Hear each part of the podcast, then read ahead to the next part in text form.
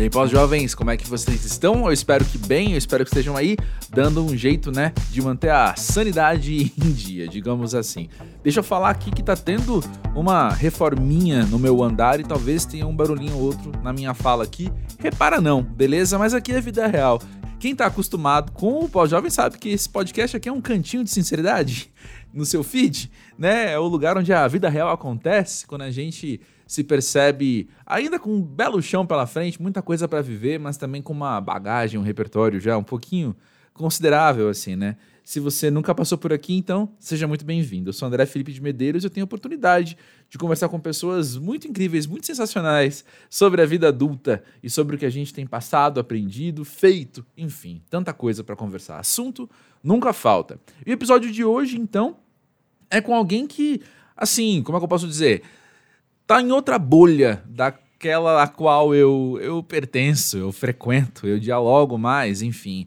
Eu tenho essa intenção sempre de que possível, sempre que, né, tiver essa oportunidade, furar um pouco uma, uma bolha inevitável. Eu quero falar na mesma sinceridade que eu comecei aqui falando dos barulhinhos da reforma, né? Mas é isso, assim, a gente, no meu trabalho como crítico cultural, como repórter, principalmente de música, não apenas, mas também de música, eu acabo convivendo com muitas pessoas do universo do qual eu consumo, né? E isso se reflete, inclusive, em muitos dos participantes aqui do Pós-Jovem. E Landau é um cara que se difere desse perfil, é um cara que eu acho que não teve um paralelo com, com ele, assim, aqui nesses cento e tantos episódios do Pós-Jovem até agora. Então, que legal, que bom poder sentar com alguém que habita outro universo, vamos dizer assim, né? E a gente poder encontrar as nossas intersecções aí, a gente poder ouvir, conhecer e poder trocar.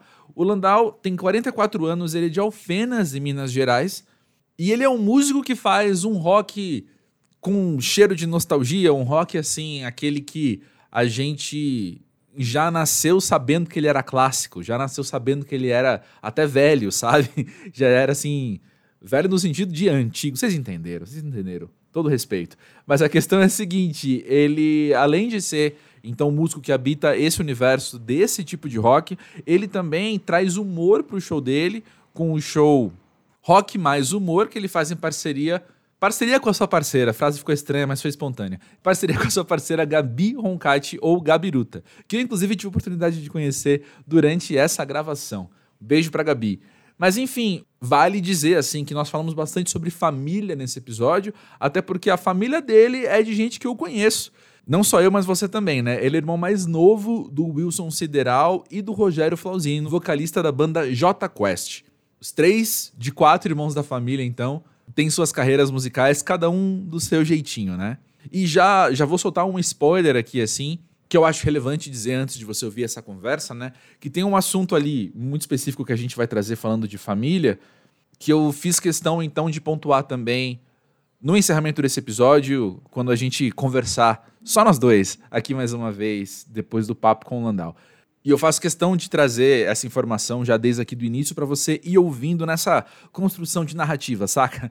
Tá aqui a introdução, aí você vai ouvir a gente conversar um pouco sobre família e eu vou depois trazer de novo essa questão no encerramento. Enfim, nerdices minhas, né? Obrigado por topar.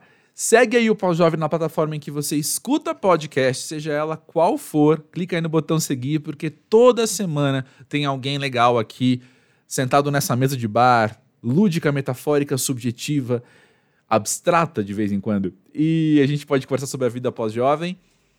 E entre um episódio e outro, a gente bate um papo no arroba pós-jovem do Twitter e do Instagram. Beleza? Escuta aí o papo com o Landau agora, então, e já já eu volto para falar mais de família.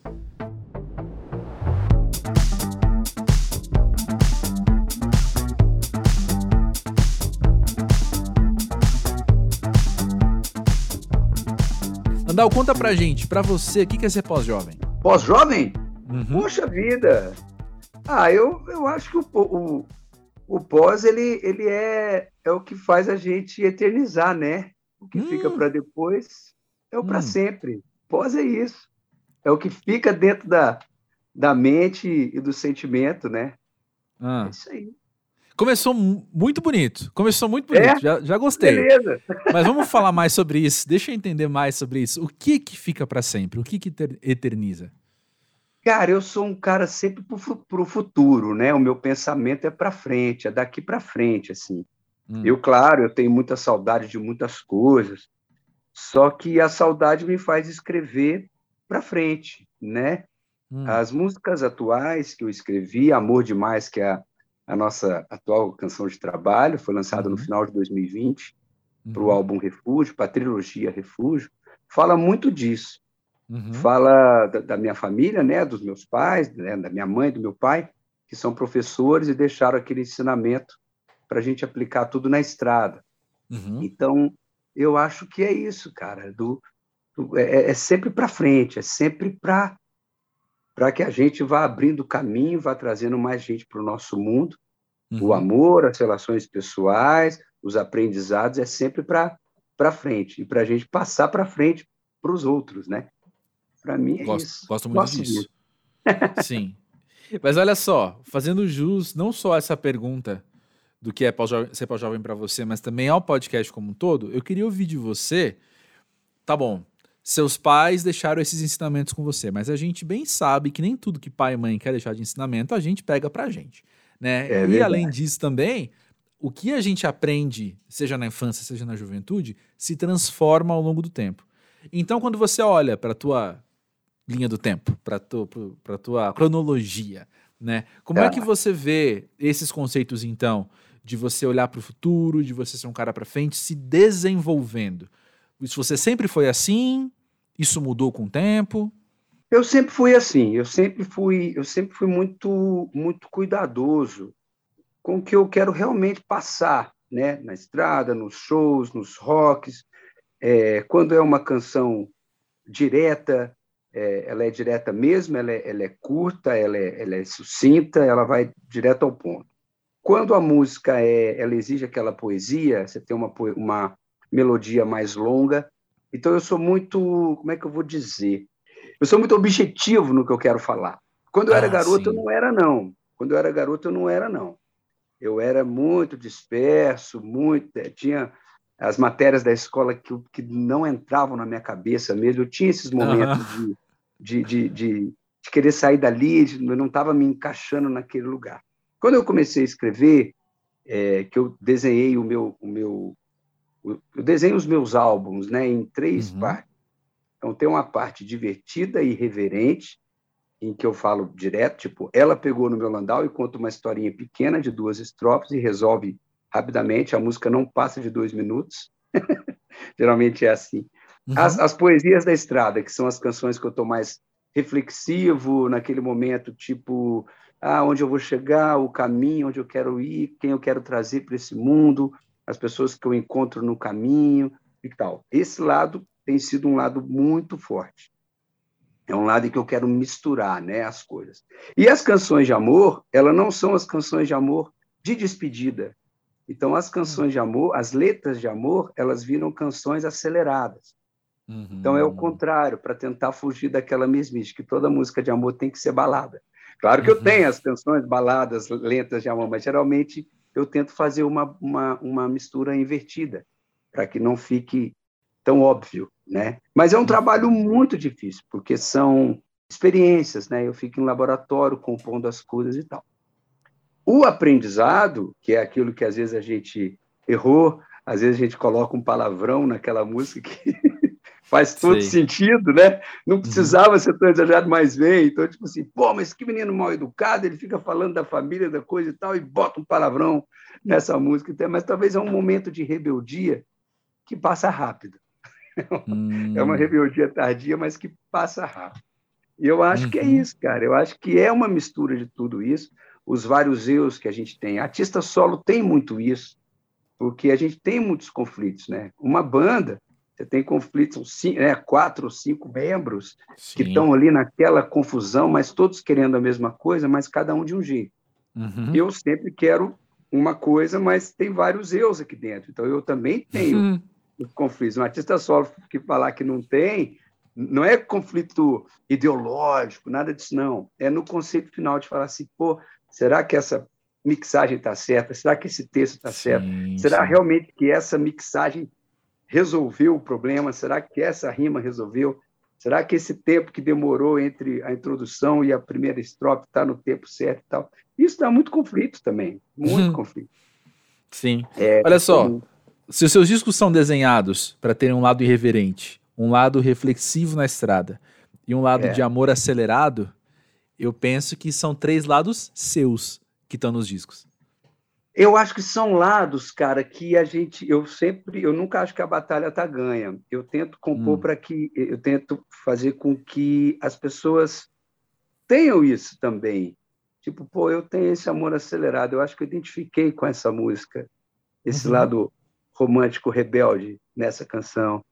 É, eu quero que a, a, eu, eu, preciso da identificação da, do ouvinte, né? No caso, uhum. de quem está me assistindo, talvez pela primeira vez, eu preciso criar um laço forte com para que eles conheçam mais.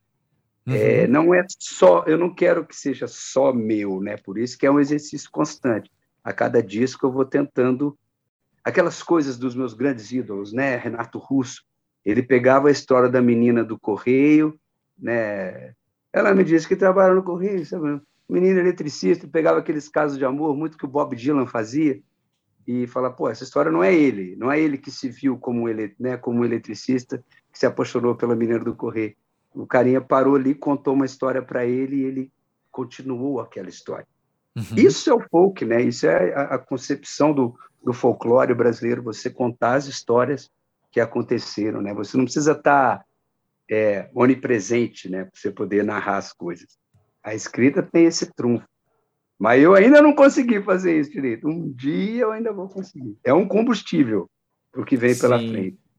É, é muito legal também você ter aí 23 anos de carreira, você ter 10 álbuns lançados, mais coletâneas, mais DVDs, e você poder olhar para si mesmo e falar: olha aqui, tem coisa que eu ainda não consegui fazer que eu quero fazer.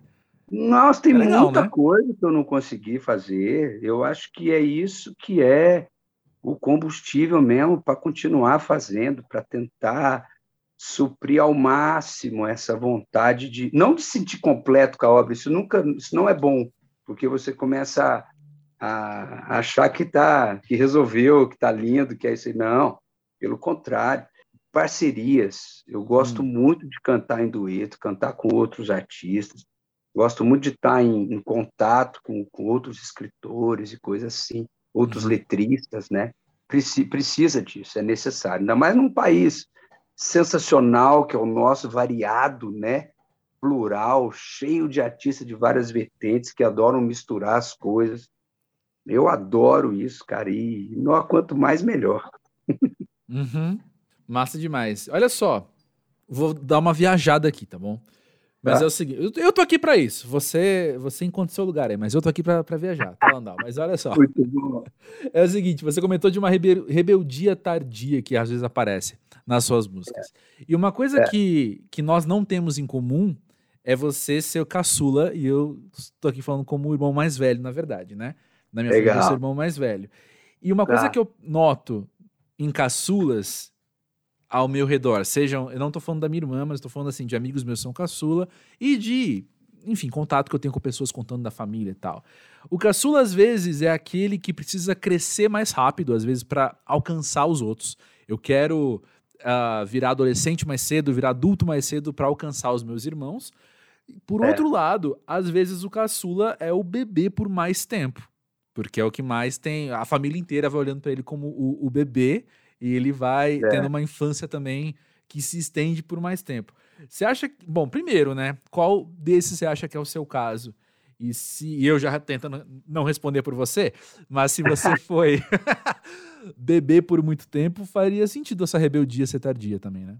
Não, eu acho que é assim. É, eu tive, eu acho que eu tive tudo isso ao longo da, ao longo desses 44 anos. Sim. Eu tive o um momento em que, em que tudo isso aconteceu. Na verdade, eu sou eu sou o caçula dos meninos, né? Ah, sim. Uhum. É, o Rogério. E eu tenho uma irmã mais nova, que ela é um grude comigo. Então, eu uhum. minha irmã, a gente tem, né? Quando fala, ah, você é mais próximo do. Qual eu falo, não, eu sou próximo da minha irmã. A minha irmã, e ela é mais nova, ela foi, ela foi a pessoa mais madura lá de casa, mais rápido. É a uhum. pessoa que eu mais amo na vida, é a menina que eu tenho assim, um, um respeito gigante ela foi a minha principal incentivadora, foi ela que me trouxe para São Paulo. Ela veio antes de mim, ela é um ano e meio mais nova do que eu, ela me trouxe antes de mim. Ela sempre foi muito visionária, lance de moda, de, de, comportamento, de estilo, de misturar as turmas e tal. A minha irmã é sensacional, é o que, que mais me, me deixa. E eu tinha aquela coisa de, de, pô, eu moro na mesma cidade que ela, a gente andava, a gente frequenta os mesmos lugares, eu que vou cuidar da minha irmã e tal. Então uhum. tinha isso também. Eu tive o lado mais velho, o irmão mais velho, eu precisei sim, ter esse, esse lado também. Mas eu nunca dei trabalho, assim, eu nunca fui de, de, de fazer bagunça, de drogas, de loucuraiado, nunca tive, nunca tive isso. Sempre uhum. fui muito atencioso com isso, muito por causa dela, por, uhum. por ter uma irmã mais nova e tal. A gente veio muito exemplo dela, assim, esse lance? É, e, e, ela sempre sentia essa, essa proximidade comigo. Então, eu tive esses dois lados. A questão profissional pegou muito porque é, a gente era muito novo, né? O, tanto o Rogério quanto o, o Sideral. Eu e o Sideral a gente ainda tocou junto, a gente teve um, um período juntos ali e tal. Uhum. Mas eles fizeram sucesso muito novos. Então eu era uhum. cobrado por uma por uma por uma onda que não era minha. Sim. Mas eu tive tempo de de falar, ó, meu caminho é esse. Quero transitar para outro lado. Quando eu lancei meu primeiro disco, em 99, eu já sabia que eu queria encontros de carro antigo e motociclismo. Eu uhum. queria esse mundo para mim, que é uhum. o 80% do meu alicerce de shows e do meu mercado é isso. Coisas que eles não fazem tanto. Então, eu, tá tudo ok, tá tudo, sim, tá tudo sim. dentro da. Eu achei, eu tive, assim, eu tive perspicácia, não sei se essa é uma palavra tão forte, mas. É, não, aquele, não, palavra, eu quero, gostei, eu gostei. Quero, não quero andar com vocês, não. Eu vou, eu vou aqui no é. meu caminho. Aqui, aqui tá a galera parecida comigo. Nada é. contra o raio laser, as roupas de nylon, não tem nada a ver, né? Mas eu Sim. quero essa, eu quero esse cheiro de gasolina, eu quero essa coisa mais direta com o público, essa linguagem e tal. Uhum. Então a rebeldia, é, que parecia tardia, porque eu já estava com 20 para 21 anos, uhum. mas como profissional, então eu precisava responder aquilo que eu, que eu estava disposto a fazer, era necessário que eu tinha que tomar as rédeas rapidamente e já uhum. não parecer mais tão moleque. Então eu já não eu fiquei naquele meio, meio termo. Mas aquilo acabaram acabou virando uma marca registrada que está dentro de mim, né? Então foi foi fácil assim, não foi uma não, não teve aquela coisa, ah, infância difícil, ah, as comparações, bicho, todo mundo compara tudo com tudo a todo instante, né? Então uhum. isso aí eu, eu tirei de letra rapidamente. É claro que você falar em dois anos e meio para um cara de 20 anos, aquilo demorava a passar, né? Exato, hoje, exato. Hoje parece dois meses. Eu vivi exato. aquele. Nossa, será que essas comparações vão diminuir? O que, que eu tenho que fazer? Não, continua fazendo igualzinho, que a uhum. tua turma vem e a tua turma compra a briga. Não preocupa, Sim. não. E foi dando certo. Foi dando certo. Tem uma é. psicologia aí, né? Se eu, é, eu sou muito Caxias no meu trabalho, por incrível que pareça, sou muito cuidadoso, gosto muito dos clipes, o que que eu, como que vai aparecer agora, o que que eu vou retratar nessa música, nem que seja uma coisa escrachada e divertida, ela é pensada. Não são coisas assim, ah, joga aí, vê o que que vai dar. Não, nem tanto, nem tão, nem tão, né? Não precisa ser tão punk assim. É na uhum. música, na, na estética é legal ter um cuidado e tudo só me trouxe coisas boas. Eu não tenho nada de, de tipo, ah, ter desgarrado, ter saído lá de Belo Horizonte com 20 e poucos anos, vir para São Paulo. Pô, Sampa era sensacional. Eu achei um monte de gente aqui mais parecida comigo, é, tentando a, acertar do que em Belo Horizonte, que o pessoal se acomoda mesmo. A turma é, a cidade é muito boa. O pão Sim. de queijo é bom demais. Muito. E aí é fácil você, você prear. Uhum. não, eu preciso ir para um lugar que eu preciso acelerar mais. Onde pão de queijo é ruim. Entendi. Aí veio para São ah, Paulo. Ah, não, não, não, não. Eu faço um pão de queijo bom demais se precisar. Olha, bom saber, hein, pessoal. Tá eu sou aqui. Contrabandista de pão de queijo no, no São Paulo, né? Há 20 anos já. Bom demais. Mas olha só, isso é algo que eu acho interessante, assim, pensar que todo artista em começo de carreira, tem essa questão de encontrar a sua voz, encontrar a sua cara, encontrar a sua identidade, conseguir comunicar isso. Mas, de fato, no seu caso, você tem essa camada extra, que é de mostrar a sua cara, mostrar a sua identidade, mostrar e mostrar que tudo isso é diferente dos seus irmãos, né? É, é.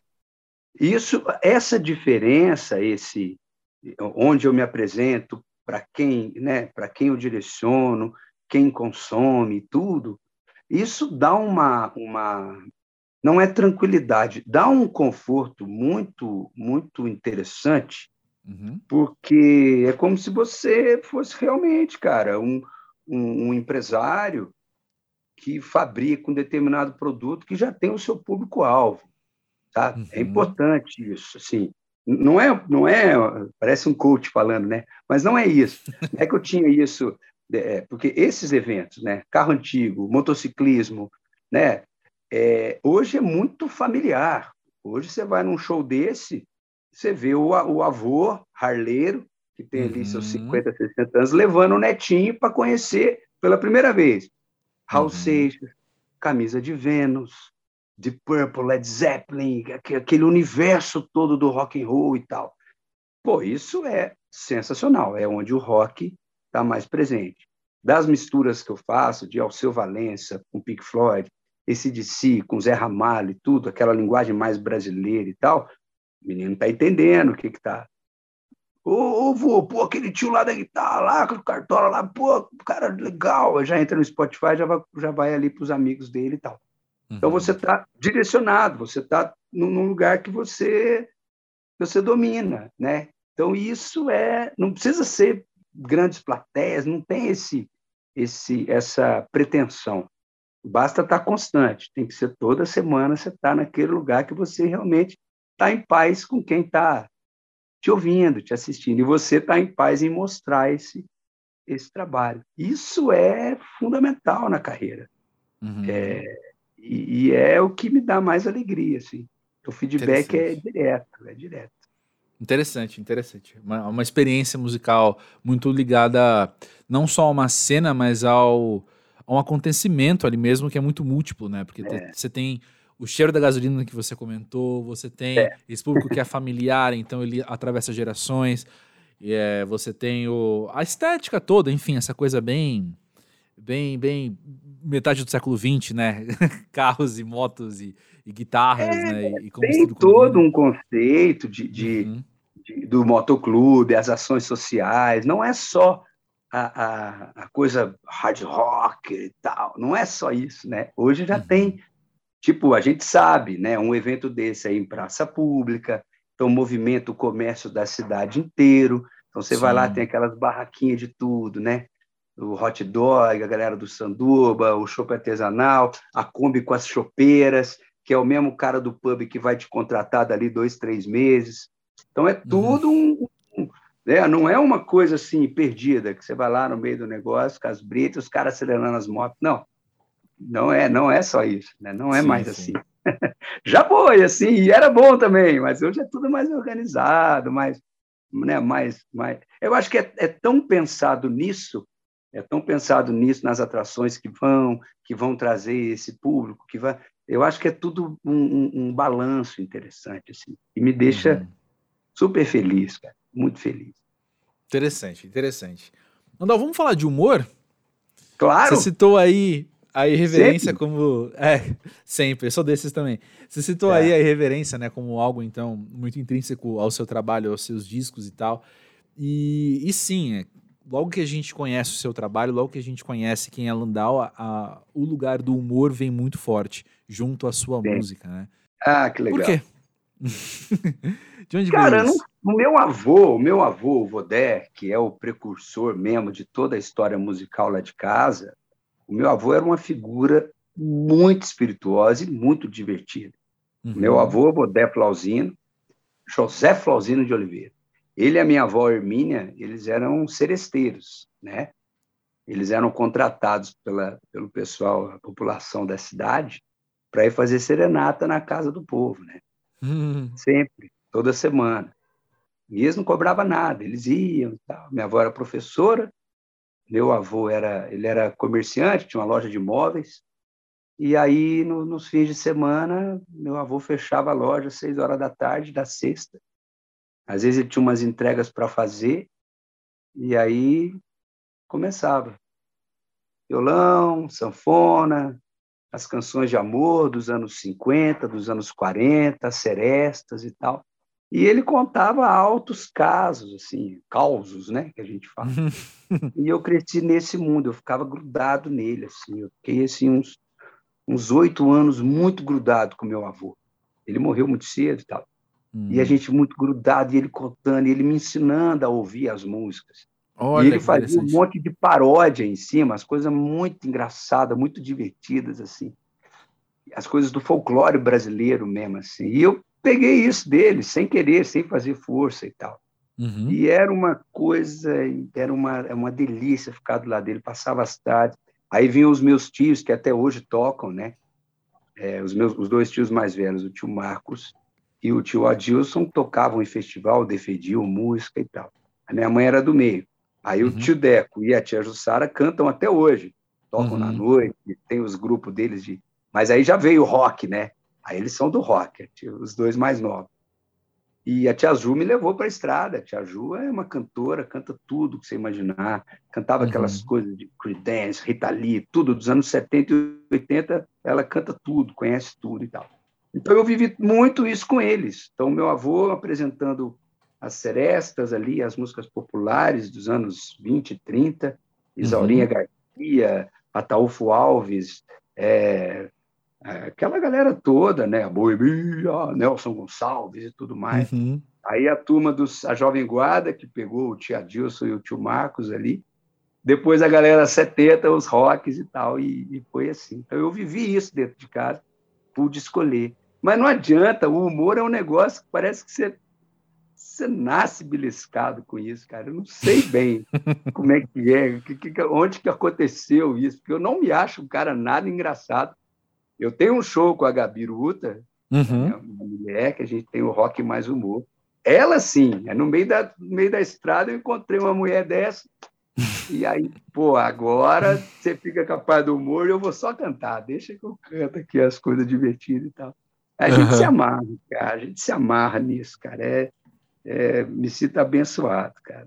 Pô, bom. bom demais. Muito bom. Mas que o humor que te... é herança. É herança e, e, e o astral de bem com a vida, acho que não tem muito tem muito que ficar sofrendo muito não. A gente já a gente já sofre tanto com tanto boleto, né? Com, Nem me fale, é exato. Ainda mais nesses dois anos aí, meu Jesus. É, tá não é tem sido fácil, não tem sido fácil. Mas vem cá, ao longo da sua vida, contrastando também juventude e pós-juventude, tá. o que, que te faz rir? que mais me faz rir? Uhum. Puxa vida, hein, cara? Nossa senhora, essa pergunta é. Sua companheira te faz rir? Ah, a Gabiruta me faz rir todo dia. Então. Ela, ela fala umas coisas divertidas. O nosso relacionamento é muito divertido. É, ela ganha. Eu acho que vocês levariam para o palco uma proposta de humor, só se que vocês estivessem fora do palco também fosse engraçado, né? É. O palco ainda tem uma. O palco tem aquela dá uma desinibida, né? Tipo, sim, não é tá sim. falando isso, esse tanto de gente aqui. Como assim? Loucura as coisas do improviso que ela manda muito bem, né? Uhum. Daqui a pouco ela vem aqui dar um, vai trazer mais uma xícara de café para mim, né, Gabiru? Ah. é isso, cara. É a gente se divertindo e compondo e trabalhando. Cada um, uhum. casa, cada um tem um cantinho, ela tá lá cuidando dos textos e eu da, das músicas. Sim, interessante.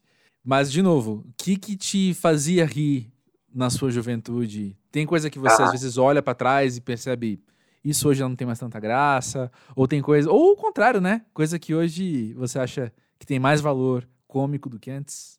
Mais, cara. A seriedade do meu pai também me faz rir muito, assim. Hum. Porque é, ele é, ele é muito atento e tal, mas meu pai é muito sarcástico ele fala umas coisas muito interessantes. Assim. Ele espera você falar, achando que você está dominando tudo, aí ele manda uma frase só, assim, olha por baixo do óculos, né, por cima do óculos, assim. ah, cara, é sensacional. É uma emoção única. Certo. Cara, é muito interessante como você cita a sua família o tempo todo, né?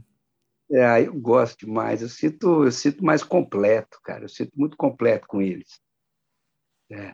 O, o fato de ter mudado para São Paulo, Alfenas é 100 quilômetros mais perto de São Paulo do que de Belo Horizonte. E o caminho é uhum. muito mais rápido de chegar, muito mais fácil. Foi um uhum. dos motivos. Você tem que morar na capital, né? Para ser visto, para poder viajar para o Brasil inteiro, tem que escolher uma capital. Falei, ah, quer saber? Eu vou para São Paulo, cara. Lá eu vou. Lá acho que vai dar mais certo. É a cidade Sim. mais fria, eu gosto do frio paulistano. BH Não, é quente. Tá em casa. É. Massa demais. E olha só, você logo citou o Renato Russo, né, quando a gente estava conversando aqui. Foi, e quando a gente foi. olha para o seu trabalho, você também falou aí da seu Valença, falou, enfim, todos esses nomes aí. Você tem a oportunidade de homenagear quem você admira, né, com o seu é. trabalho. Vamos falar é. sobre.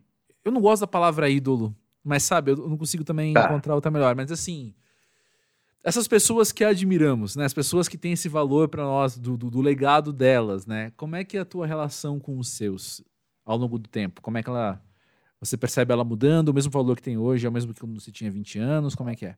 Sim, ah, eu tenho uma alegria imensa de ter dividido o palco com grandes, grandes, grandes referências, né? Grandes se tornaram meus padrinhos musicais, né? O Zé Geraldo foi o primeiro, uhum. depois o Amado Batista, Pô. depois o Eduardo Araújo, uhum. Ângelo Máximo, que é nosso parente e tal. Esses quatro, né, pilares da música brasileira, numa escala gigante, né, em épocas diferentes também, cara, me, me deram um alicerce de pesquisa musical enorme. Então, quando eu falo para você que a batalha nunca está ganha, é que todo dia eu descubro um material deles perdido em algum lugar da internet, assim. Uau! E eu automaticamente pego o WhatsApp, olha o que, que eu achei, olha isso, olha isso, olha isso. E, e eles ficam loucos, porque isso nos aproxima muito, e aí vira uma roda, uma conversa gigante e tal. Lá no sul de Minas, a gente tinha o Silvio Brito como uma principal, a principal influência, o artista que estava ali junto com os Trapalhões e estava no Silvio uhum. Santos, um cara da televisão. Inclusive amanhã eu vou estar com ele lá na Rede Vida, no programa dele. O Silvio sempre tem histórias fantásticas. São quase 50 anos de carreira. Uhum. Então assim, antes de eu nascer, o cara já estava na televisão, já estava Sim explodindo, né, e tocando no Brasil inteiro, é, numa época que a logística era dificílima, né? Então, cara, eu me sinto muito, muito, muito, muito realizado em, em ter esse canal aberto com essas, com essas referências, né? E eles, né, tratam a gente muito bem, de igual para igual, estão sempre trocando experiência. É uma coisa fantástica. Parece que não é verdade. Você fala, cara, não, por quê? Como assim, né? Como por que, que tem esse laço? Eu acho que eles sentem essa, essa vibração de que é, é sem querer nada em troca, sabe? É natural. Uhum, uhum. Ah, me deixa feliz demais. Nossa Senhora, esse contato. Eu queria, obviamente, ter, ter conhecido o Raul Seixas, né? Pô, você tá com o cara tomar um uísque, fala assim, e aí, Raul, vamos lá, vamos trocar uma ideia. Queria muito ter, ter tido esse, esse prazer, né? Assim como tantos outros, Gonzaguinha, que eu sou aficionado, Belchior, uhum. não tive né, o prazer de conhecer, e outros ainda que eu tenho muita uhum. vontade, cara. Muita gente que eu, que eu ainda não consegui chegar perto e tal. Ah, mas eu acho que vai ter tempo, vai ter tempo. Ah, não falei do Baleiro. O Baleiro é um parceiro de música meu, um Pô. parceiraço, um amigão, um cara que eu tenho uma afinidade gigante. Esqueci de botar ele no caldeirão aí do top 5 aí. Massa. Massa demais. E olha só, a gente. Você falou, né? Da irreverência, falou das reflexões na estrada e das canções de amor aceleradas. Já falamos de humor. Agora vamos falar de reflexões, então. O que, que tem te feito refletir hoje em dia? O que, que tem te feito sair desse plano físico e encontrar uma subjetividade maior nos últimos tempos? Cara, eu vou te falar muito assim, cara. Voltando no negócio da família, a gente, hum. eu perdi a minha mãe em 2015. Hum. Então, assim, a gente vivia na estrada, né? convivia muito, convivi muito com ela e tal. Então, esse tempo que a gente precisa ter para a gente, assim. Não, não o tempo na questão de, ah, eu vou diminuir os shows para poder. Não, porque não dá, a gente precisa trabalhar, precisa viver, né? Sim. Não isso. Mas o tempo que a gente fica pensando em quem gosta da gente. Hum. As minhas reflexões são essas. É ser mais atento a quem sempre está ali chamando, quem está sempre presente, quem está sempre acompanhando, curtindo, torcendo, aqueles que puxam a orelha também. Uhum. A reflexão hoje é em cima das relações humanas de quem nos faz bem. Isso é primordial, cara, atualmente. Eu acho que muita gente está fazendo isso. Eu já estava fazendo isso muito antes da pandemia. Minha mãe faleceu em 2015. Desde então a gente ficou mais, me aproximei muito mais do meu pai, né? porque ele acabou ficando sozinho e aquela coisa toda e tal. Então a gente foi ficando mais mais próximo e tal. Uhum. Então as reflexões são em cima do que eles pensavam, é, tentando entender o que que eles pensam, né? Meu pai ainda pensa ou o que que a minha mãe ainda pensava quando a gente não estava por perto. Então eu fico uhum. pensando uhum. muito nisso. Não na relação de vazio nem nada, mas aquelas relações de, de de abandono, que eu vivo muito, assim, no Rock Mais Humor a gente faz muitas, muitas ações sociais. E a gente sempre visita um lar, ou uma ONG, ou um abrigo, ou um, uma, né, várias instituições de vários, vários tipos. E a gente sempre se debate com o lance do abandono. E isso me, me pega muito, assim, porque eu já, já lembro da minha família, da sorte que eu tive de ter um lar, né, meu pai, minha mãe, meus irmãos, nossos avós, todo mundo ali, aquela cantoria, todo mundo ensinando um pouquinho para todo mundo e tal. E isso não é não é não é todo mundo que tem isso. Então tem que levantar a mão para o céu, agradecer todo dia, porque o negócio é brabo, velho. A gente vai em abrigo que aquelas histórias que você vê na televisão de criancinha que foi deixada na, numa caixa de papelão e coisa e tal. E aquilo arrebenta com a gente, cara. Deixa a Nossa. gente assim, e pelo menos elas foram acolhidas, estão numa fila de adoção que vão demorar 4, 5 anos.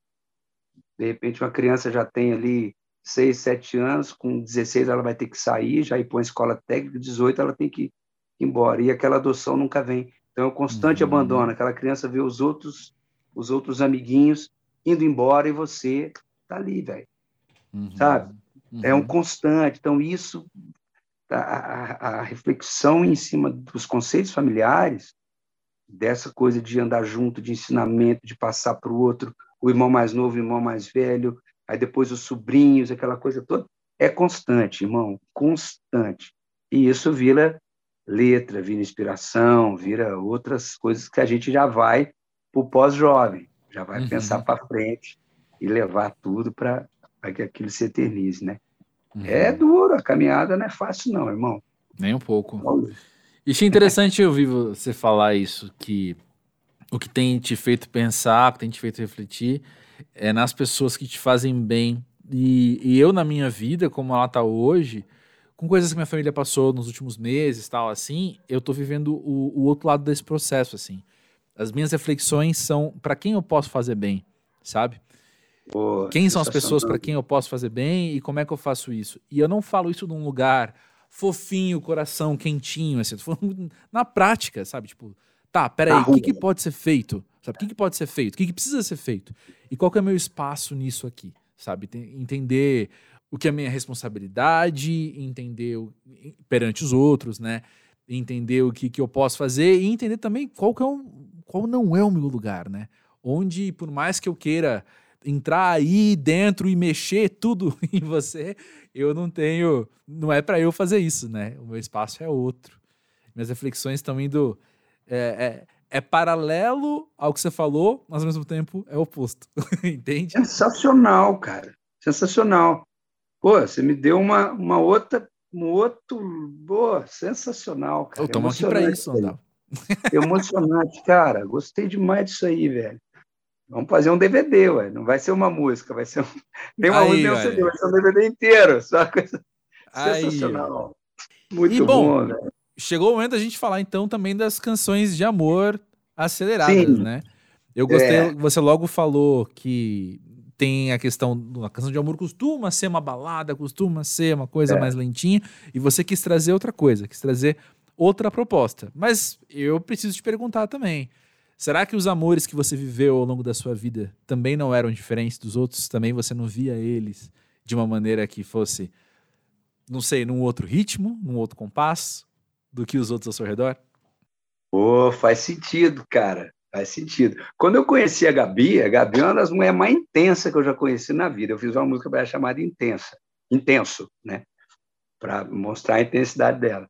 É, com você eu posso ser eu mesmo, é um punk rock. Com você eu posso ser intenso. Uma música dessa não podia ser lenta. Uma música dessa. Justo. Com você eu posso ser intenso. Não, intenso, lento desse jeito não vai dar muito certo. Ela tinha que ser punch, né? Que uhum. pancada, que é como assim. Excesso também é uma música muito assim. É, com você do meu lado, eu sempre perco o caminho. Com você do meu lado, eu sempre perco o juízo. Essas coisas são, são aceleradas. É um casal que quer ir para frente, sabe? Que quer ir, vai, vai na peça, no rock, vamos nessa e tal. Hoje eu tenho feito canções românticas pensando nisso, assim, tipo, na, na velocidade em que a gente está. Né? Uhum. Tem Amor Sem Fim, é uma balada toda produzida com orquestra, né, e tal mas hoje a gente está mais a gente está mais é mais enérgico, né? Aquela coisa é um pós-jovem cabeça, pós-jovem cabeça. Justo, pós-jovem cabeça. Tem dia bom. que eu tô mais pós-jovem coração, não, não vou mentir. É. é. Mas é, tem, dia, tem dia que eu tô sentindo mais do que pensando. Mas no geral, a minha vontade era ser um pouquinho menos cabeça, assim, também. Porque a, a aceleração de ideias aqui é muito grande. A cabeça eu acho que é para ter, para você conseguir organizar e conseguir ser tudo nos tempos organizados. Não, hoje vai dar para ser um pouquinho mais ácido aqui, hoje vai dar para ficar no Netflix e pipoca, numa comédia romântica, né, numa série. Qual série que vai ser, amor? Aí vai. Justo tem para tudo. Eu acho que o sentimento, o sentimento, ele é para tudo, ele é para todas as horas, né? Todas as horas. É isso aí. Olha só, encaminhando aqui para os últimos momentos, né? No, no, último ato aqui da nossa Legal. conversa, a gente, desde que eu fiz a primeira pergunta para você do que era ser pós-jovem, você começou a falar do futuro, de ser para frente, Sim. de eternizar, você logo trouxe isso para o seu trabalho, você logo trouxe isso para a música. E foi legal a gente poder conversar sobre os seus discos e poder brincar com paralelos de como seus discos retratam você e tudo mais. Beleza. Mas, Landau, hum. quem é você para além da música? Quem é você em paralelo à música? Cara, nos, ali no começo dos anos. Final dos anos 80, começo dos anos 90, eu não queria a música para mim. Não queria. Eu queria a, o esporte, né? Eu fui jogador de basquete, joguei em vários times ganhei umas medalhinhas, uns troféuzinhos e tal. Sempre, sempre gostei disso e tal. Queria isso para minha vida, o trabalho em grupo, essas coisas todas. Só que a música foi mais forte do que a gente, né? Foi tudo mais, foi tudo mais intenso, é esse convívio e tudo assim. Mas eu tive um período em que eu achava, em que eu me frustrei com o esporte, né? Eu machuquei jogando clavícula, é, hum. num, num, teste que eu estava fazendo para o Minas Tênis Clube, na peneira, né, que tinha peneira lá e tal. E aí um cara me quebrou na maldade, assim. E eu fiquei seis meses hum. tentando recuperar. Só que seis meses para um, um artista, para um artista, para um, um, um atleta de 15 anos para 16 anos de idade, você vai perder uma categoria, cara.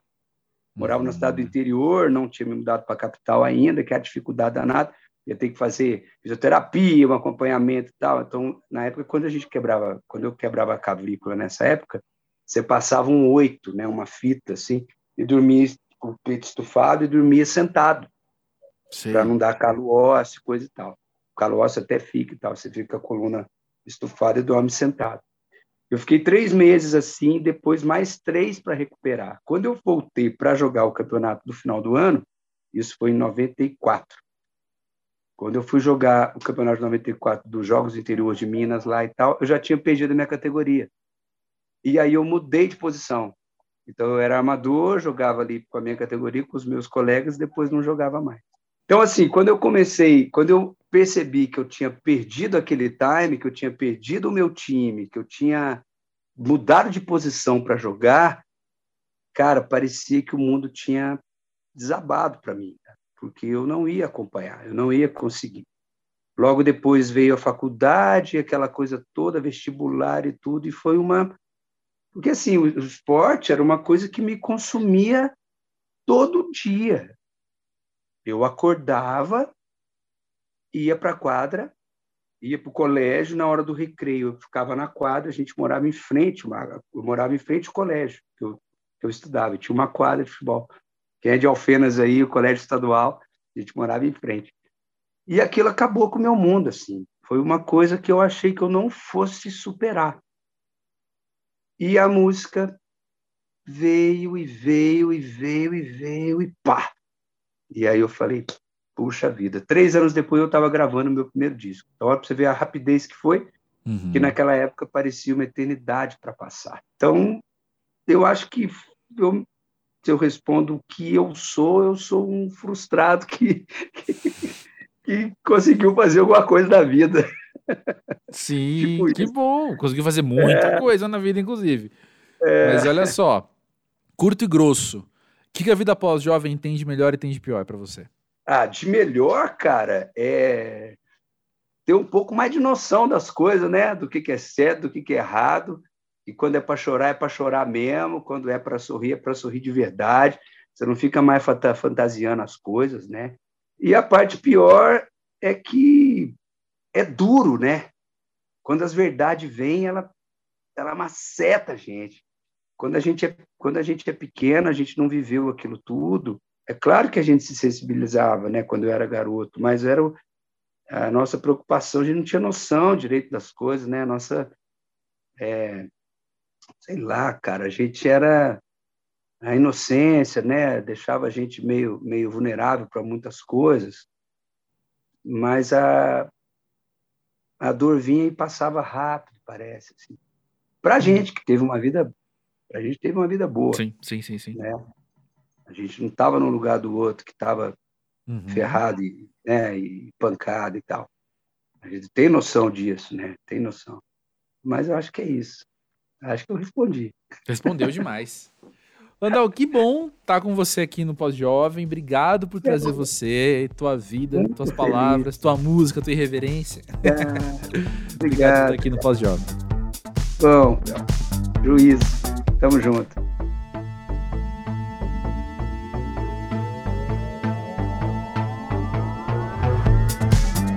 Olha, não vai ser a primeira vez que eu digo isso aqui no Pós-Jovem.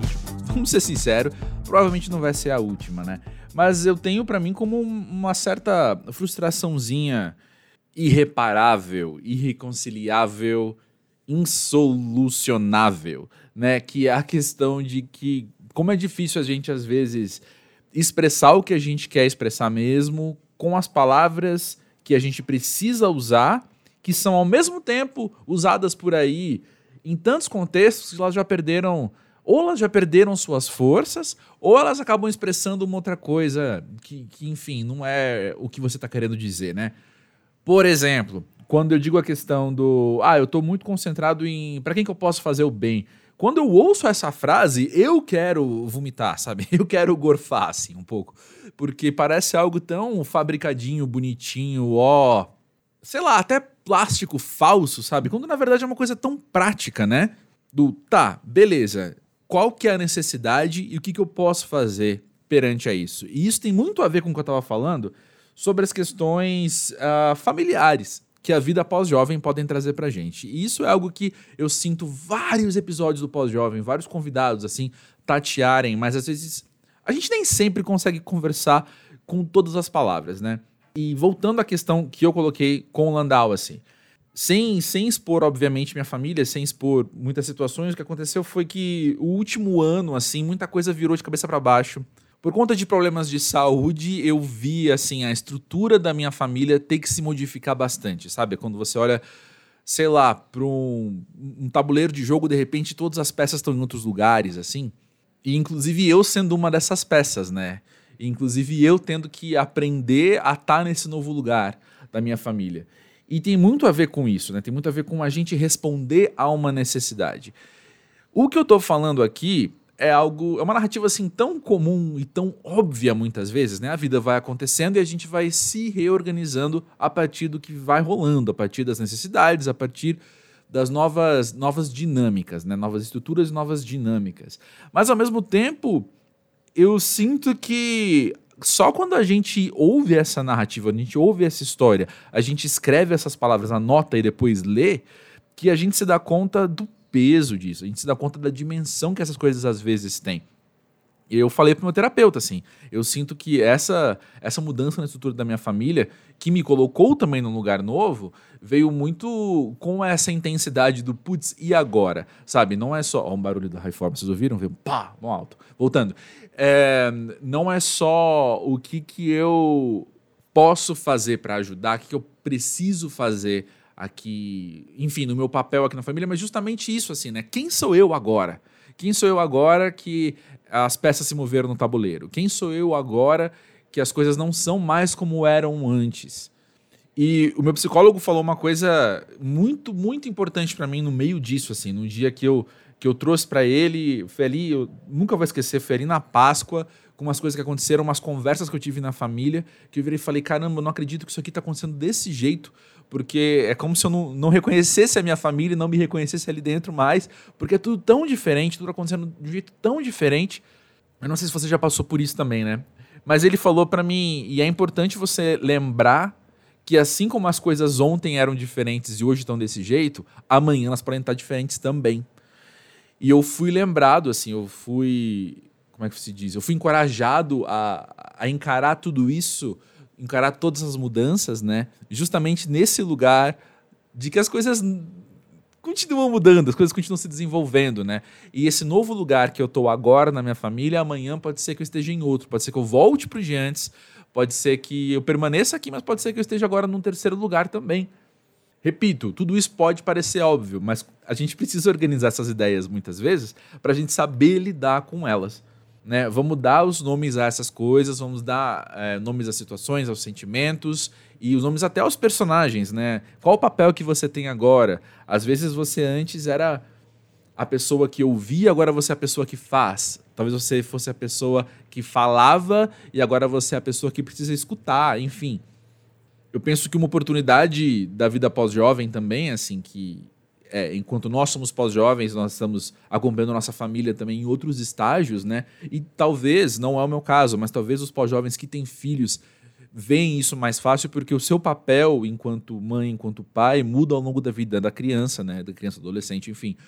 E talvez isso facilite a entender que o nosso papel enquanto filho, enquanto neto, enquanto sobrinho, enquanto primo, enquanto irmão, também vai mudando ao longo da vida, né? E na vida pós-jovem talvez isso esteja mais acentuado, porque tem problemas de saúde, tem falecimentos, tem nascimentos, né? Cada vez mais frequentes assim. Nossos papéis vão se ajeitando.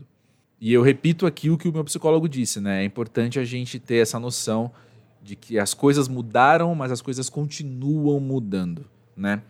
E haja o quê? Haja energia mental, haja capacidade emocional e haja o nosso desenvolvimento interno para a gente dar conta de tudo isso da melhor maneira possível, né? Como é que. Quem é você hoje na sua família? Quem você já foi? Você percebe isso mudando? Você percebe o seu papel indo de um lado para o outro? Enfim, fico muito curioso para ouvir mais de você também com isso. Conta aí no podcast pausjovem.com.br e a gente pode bater um papo também no arroba pausjovem do Twitter e do Instagram. Beleza, é tão bom poder trazer mais de vocês aqui para o podcast. E eu devo dizer, antes de dizer tchau também assim, eu devo falar né, que o episódio anterior a esse, sobre alta sensibilidade, foi um daqueles que me surpreendeu também com quantas pessoas responderam. Chegou muita mensagem, pessoal, muita gente não conhecia o termo e, e ouviu e entendeu melhor a si mesmo ou outra pessoa. Enfim, fico muito feliz com isso, muito satisfeito com isso. E é o tipo de coisa, então, que eu ouço e penso: olha aí, ó, precisamos falar mais sobre isso, precisamos falar mais sobre tal coisa. É, é sempre importante, então, você trazer você aqui pro podcast para ele continuar tendo mais a sua cara. Sacou? Enfim, agradeço aí a presença de quem ficou, quem chegou até aqui, quem me aguentou falando até aqui. E espero que a gente siga aí em contato. Beleza? Na semana que vem tem uma pessoa muito querida aqui no podcast, que acho que você vai gostar bastante de conhecer também, assim como eu, adorei conhecer. E no meio tempo a gente vai conversando. Fechou? Grande beijo, até mais.